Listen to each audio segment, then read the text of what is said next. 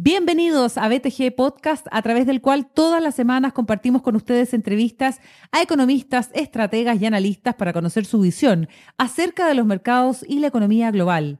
Soy Catalina Edwards y hoy tenemos el gusto de saludar a José Ignacio Zamorano, Head de Investment Banking en BTG Pactual Chile. ¿Cómo estás, José Ignacio? Un gusto saludarte. Hola, Cata. Muchas gracias por la invitación. Muy bien, gracias. Muy bien, José Ignacio, vamos de lleno al tema que nos convoca. Tiene que ver básicamente con el mercado financiero chileno, hoy día aquejado por dos crisis, ¿no es cierto? La económica sanitaria y también la incertidumbre política, que es otro elemento que también vamos a analizar a continuación. ¿Cómo estás viendo tú el mercado actualmente? A ver, mira, los números, los números no mienten, efectivamente tú tienes razón en términos de que estas son probablemente las dos peores crisis en la historia del mercado financiero chileno y mundial reciente, ¿cierto? Eh, si miramos los fríos números y nos comparamos en esta misma época del año pasado, sea, pre-crisis COVID y pre-crisis social de octubre del año pasado, eh, vemos que el, indicador de la bolsa en Chile, el famoso indicador IPSA, ha caído un 27% en su valor. Ahora, si vemos esto medido en términos en, dólares, es aún más pronunciada la caída, y ha caído un 34% medido en dólares. Eh, una idea que un tercio del valor se perdió en la bolsa hoy en día. De manera referente, Veamos qué pasó en Estados Unidos, porque tú, el Standard Poor's, que el, que el mismo indicador, pero, pero en Estados Unidos, en este mismo periodo, últimos 12 meses, subió el 6%, y no digamos que Estados Unidos no, ha tenido controversias propias políticas y económicas en el último año. Entonces, obviamente, este doble, este doble golpe que ha tenido ha sido, ha sido muy fuerte para Chile. Eh, solo para darte alguna idea en, términos de, magnitud, hoy día la capitalización bursátil de todas las compañías abiertas en Chile son de 150 mil millones de dólares. Este, hace dos, tres años atrás, este número era el doble. Eh, entonces, no, estamos hablando de algo, estamos hablando de algo que se fue efectivamente a la mitad de valor en los últimos dos años. Y bueno, y, aquí no solo hay que echarle la culpa a la crisis, ¿cierto? Yo creo que hay como tres factores en general que, hacen que el market cap se vaya a la mitad desde el 2018 a la fecha. Uno, el tipo cambio, ¿cierto? Eh, obviamente el dólar lo teníamos 600, 700, son los 800 y bueno, ha sido como la moneda refugio para, para inversionistas internacionales, ¿cierto? Lo otro es los resultados de las compañías, ¿cierto? Obviamente cambió la forma de hacer negocio, cambió la forma que se atender a los clientes y bueno, hasta la forma de trabajar de uno ya, ya cambió. Hay que ver cuánto tiempo hay permanente. Pero lo que más me preocupa es el tercer indicador, que, que es la valoración propiamente tal de Chile estos famosos que los analistas hacen de los múltiplos, precio utilidad, eh, valor libre, EBITDA, etcétera. Hoy día las empresas del IPSA están tradeando a 15 veces su utilidad. Hace un par de años era 20. O hay un doble efecto. Aparte de que las utilidades son menores, hoy día un inversionista está dispuesto a pagar menos por esa misma utilidad. Perfecto. Y eso, en mi opinión, es una ecuación muy simple. Es menor crecimiento y mayor volatilidad. ¿cierto? Obviamente Chile agravado por todos los temas políticos y regulatorios y tantos cambios que están dando vuelta. Entonces yo creo que una combinación de tipo de cambio, de un tema que es global que no, afecta solamente a Chile, un tema particular que tiene que ver con menores resultados de las compañías, obviamente que hacer análisis industria por industria, pero el tercero, que el que más me preocupa y no sé qué tanto esto será permanente, ojalá que no mucho, ¿cierto? Es la valoración intrínseca sobre esas utilidades, ¿cierto? Que hoy día estamos 20-30% debajo de lo que era el múltiplo histórico que ha tenido la bolsa chilena. Ahora, eh, yendo al tema del mercado de capitales propiamente tal, en cuanto a colocación de acciones, bonos internacionales, bonos locales, ¿cómo estamos eh, en comparación con otros países como por ejemplo con Brasil, que este año, pese a todo, ha registrado bastante movimiento? Así es, este año ha sido bueno, ha sido para todos en la vida personal ha sido bastante, ha sido bastante particular. Yo diría que este año ha tenido tres o cuatro como etapas por trimestres que han sido hipermarcadas en mercado de capitales. Eh, yo creo que al principio de la crisis, en tipo marzo y abril, lo que hubo es que hubo mucha liquidez y mucha gente que dijo, yo quiero papeles refugio. Yo con tanta incertidumbre no voy a tomar apuestas muy arriesgadas. Y lo que primero que tuvo actividad, marzo y abril, fueron los bonos de países desarrollados, básicamente. Empresas high grade en Estados Unidos, donde una brusca caída de las tasas aprovecharon de que las tasas cayeron. El, no sé, el, típico, los bonos del Tesoro de Estados Unidos están a niveles de 1,5-2% en marzo y en dos semanas se fueron a la mitad. Y se han mantenido en la fecha. Eso fue como el principio, como, como el primer trimestre del año. Después de eso vinieron, como que de a poco los inversionistas, creo yo, han ido de a poco tomando vuelta apetito al riesgo. Partieron por lo más seguro, para el refugio, bono soberano, que hay paso. Y después vinieron los países emergentes, excepto donde está Chile, y hubo mucha colocación de bono internacional entre mayo y julio. Se colocaron más o menos como 3 mil millones de dólares. Eh, ese mercado hace mucho tiempo que no estaba tan activo. Ahora, ese es un mercado hiper particular. No todos participan en el famoso mercado yankee de los 144 en Estados Unidos. Sabemos que el ticket mínimo son 300, 500 palos, son son básicamente productos dolarizados y por lo tanto se limita a ciertas compañías blue chip en Chile. Eh, después te diría que vino un poquito el boom de los bonos locales, esto, las tasas en Chile, el BCU, que el, el papel del, del, Banco Central en UF, lleva 12 meses en, en, tasas negativas. Entonces, esto mismo de, de aprovecharse las tasas bajas de interés, la gente le dice, bueno, partamos con un mercado desarrollado, después llegamos Chile y después con los bonos locales, que obviamente es un instrumento mucho más utilizado, ¿cierto? En UF, donde puede llegar a 20, 30 años, y los compradores son los sospechosos de siempre, ¿cierto? Son las inversionistas institucionales chilenos, llámese a y compañías seguro que tienen que cubrir sus pasivos de largo plazo. Eso tuvo mucha actividad solo a partir de junio-septiembre.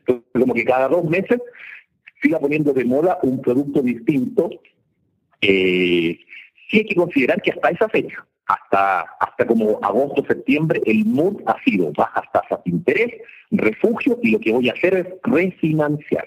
No hemos visto todavía eh, compañías anunciando, con algunas excepciones obviamente, pero anunciando grandes planes de expansión, voy a comprar una compañía, voy a hacer un crecimiento orgánico, voy a hacer una mega planta.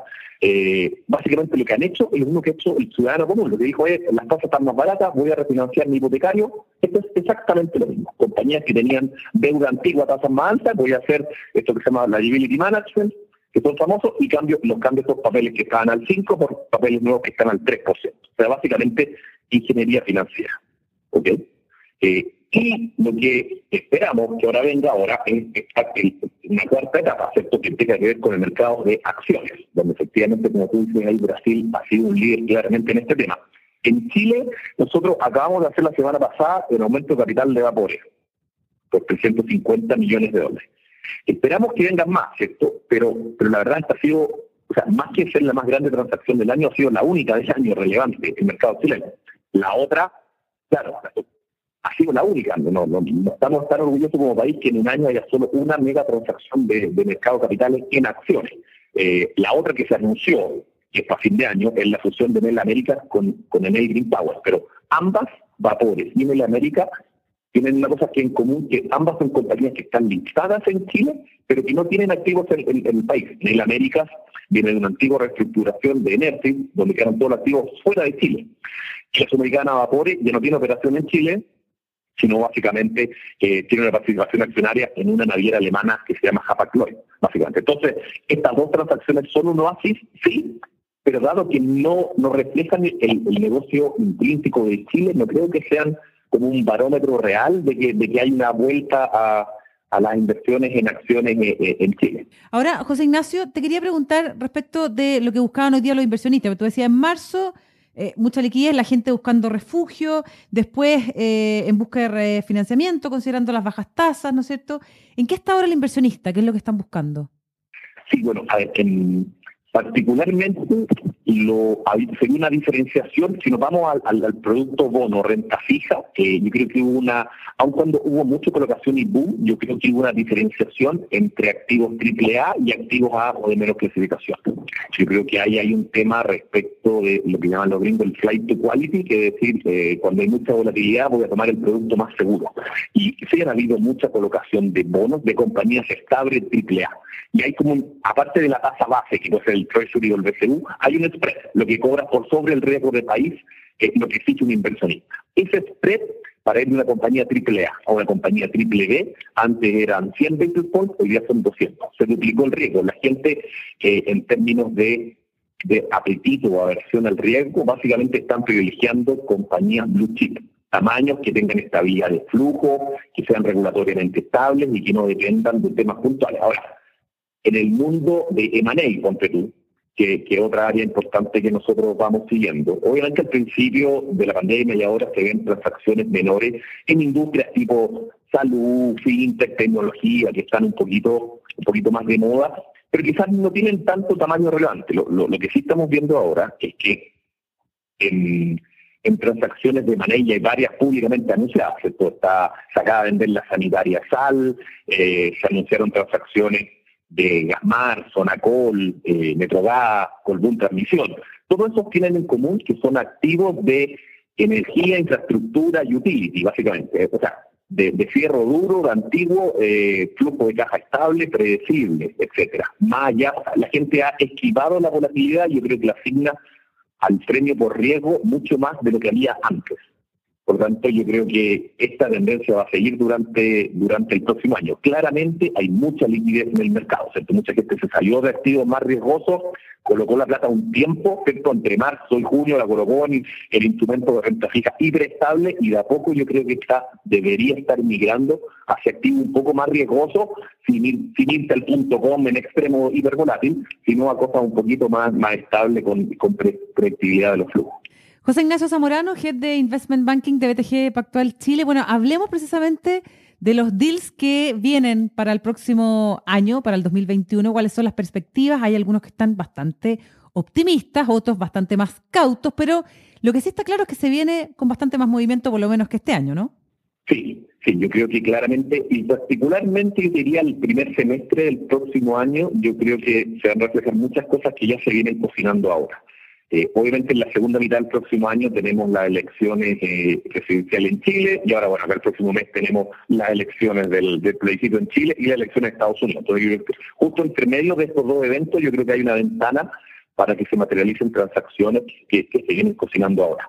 Estas que te comenté, cuatro o cinco que ya están en el mercado, todas tienen en común que son infraestructura o utilities, una, una, una industria bien amplia, pero que yo creo que ha sido predilecta especialmente en etapas donde hay gente que tiene aversión al riesgo. Eh, entonces, cosas que nosotros por hemos hecho este año, aparte de lo que te nombraba del, del, en acciones del aumento capital de la Sudamericana Vapores, porque tu parte, un ejemplo, se suscribió el 98% de los... Salimos a buscar 350 millones de dólares y en la primera ronda de suscripción se suscribió el 98%, por los pelistas actuales, donde está Quinienco, Inversionista Extranjero, la FP, la custodia y las corredoras es, también de conocimiento público que estamos trabajando ahora eh, apoyando a la gente de Sky Airline en un levantamiento capital entre 75 y 100 millones de dólares, ¿cierto? Que se anunció como un bono convertible en acciones. Queremos fortalecer, obviamente, el balance de la de la compañía y que las perspectivas de recuperación se vienen, ¿cierto? Obviamente es una industria hiper desafiada a nivel mundial, pero bueno, se anunciaron, no sé, la semana pasada entiendo que ya vuelo doméstico tanto Skype como de la línea en Chile ya volvieron y estaban empezando con ciertos vuelos internacionales más regionales como Perú y Brasil. Eh, y bueno, y lo otro, el otro, el otro público que estamos apoyando nosotros es lo de, es lo de Colbún Transmisión, ¿cierto? Donde la generadora Colbún eh, puso eh, en venta, un socio estratégico para atender todo su activo de transmisión. Y de nuevo, regulación más robusta, menor volatilidad, horizonte de largo plazo, así que bueno, creemos que eso reúne todas las condiciones para traer un importante interés de operadores internacionales. Esto es lo público, Cata. No puedo contarte, obviamente, en mi área eh, el resto de los temas que no han salido a la luz. Tú sabes muy bien que no puedo hablar de temas confidenciales. Por supuesto. Pero yo creo, puede que me equivoque, pero creo que estamos creo que estamos en un momento de inflexión en la industria. Eh, y nosotros en particular, aparte de estas tres cosas que, que, te comento que son públicas, tenemos un pipeline de proyectos bien interesante que todos esos deberían materializarse de nuevo, creo yo, en la primera mitad del 2021, donde va a estar ahí la, la, concentración. Obviamente ahora en los próximos dos meses va a haber alta volatilidad por, la, por ambas elecciones, en Chile y en Estados Unidos. Pero creemos que el 2021 va a ser va a ser, mucho más activo que el 2020, y eso lo sabemos porque entre que un cliente te contrata y que tú sales a la luz y vendes una compañía o haces una apertura en bolsa, tienes un desfase de 6 a 12 meses. Por lo tanto, la visibilidad que tenemos eh, nos ayuda un poco a, a el futuro un poquito. Ahora, te quería preguntar y felicitar en realidad a José Ignacio Zamorano de BTG Pactual Chile por el reconocimiento que recibió BTG al mejor banco de inversión de Latinoamérica por The Banker, que es una publicación del sector bancario y financiero sumamente respetada y que además reconoce la excelencia en los mercados de capitales desafiados como el nuestro. Así que felicitaciones por eso y sería bueno que nos contaras qué es lo que ve y valora The Banker para reconocer a BTG Pactual como el mejor banco de inversión en Latinoamérica. Sí, bueno, muchas gracias. Estamos obviamente hiper orgullosos de, de, de ese premio. Eh, el, premio efectivamente es el mejor banco de inversión en toda Latinoamérica y lo entrega la, la revista especializada que tú mencionas de Banker, que, es una filial del conglomerado inglés de Financial Times, así que hiper, hiper prestigioso el, premio. Lo, ganamos completo en todos los países de, de Latinoamérica. Yo creo que es una combinación un poco obviamente viene de, de, primera fuente esto, pero yo creo que es la combinación de que tenemos las capacidades tanto de asesoría en fusiones y adquisiciones, el típico que se conoce en el mundo como M&A, y también transacciones de mercado capitales, tanto en acciones como, como en bonos. Y, y, creo que tenemos como este típico doble sombrero en términos de que somos obviamente un banco global, estamos listados en bolsa, valemos 15 billones en bolsa y, bueno, y la acción anda muy bien, y tenemos el famoso Global Reach, tenemos oficina en, Nueva York en Londres, tenemos acceso los principales fondos en Asia, pero aparte tenemos presencia de verdad local en cada uno de los principales países de Latinoamérica. No oficinas de representación, no cinco o seis tipos, en Chile tenemos 300, en Colombia tenemos 200, aparte tenemos en Argentina, en México y obviamente en Brasil, que está nuestra casa matriz. Entonces yo creo que una combinación que, somos un banco global, obviamente, eh, pero con un foco y expertise de, know-how en cada uno de los mercados regionales. Así que, bueno, creemos, y de nuevo, esta recomendación viene de cerca, pero creemos que esta combinación de global con local es líder potente eh, y que podemos ofrecer todos los productos, ¿cierto? Estamos también en Chile que ahora vamos a, tomar también participación en, en Perú y en Colombia respecto de la industria bancaria, que era la parte que que antes no teníamos, que en Chile hace cuatro años partimos con el banco, nos ha ido muy bien con, la parte crédito del banco, ¿cierto? Que es un área que yo no veo, pero obviamente estamos dentro del conglomerado.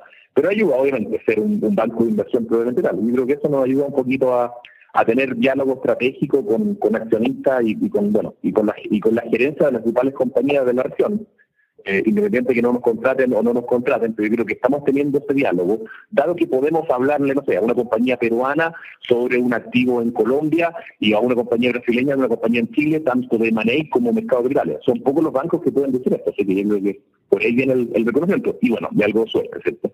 En esto, estas cosas se te pueden caer deals a último momento y hemos tenido suerte aparte del trabajo que le hemos dedicado en que, en que no han salido cosas buenas en los últimos años y bueno, esperamos seguir, esperamos seguir con esa senda. Muy bien, José Ignacio Zamorano, Head de Investment Banking de BTG Pactual Chile. Felicitaciones nuevamente por este reconocimiento que les entrega The Banker a BTG como el mejor banco de inversión de Latinoamérica. Merecido lo tienen, de todas formas. No, bueno, muchas gracias. Muchas gracias a ti por, por la entrevista y bueno, encantado de conversar cuando quieras. Muchas gracias, José Ignacio. Hasta el próximo BTG Podcast y atentos ustedes a nuestras actualizaciones. Hasta pronto. Thank you.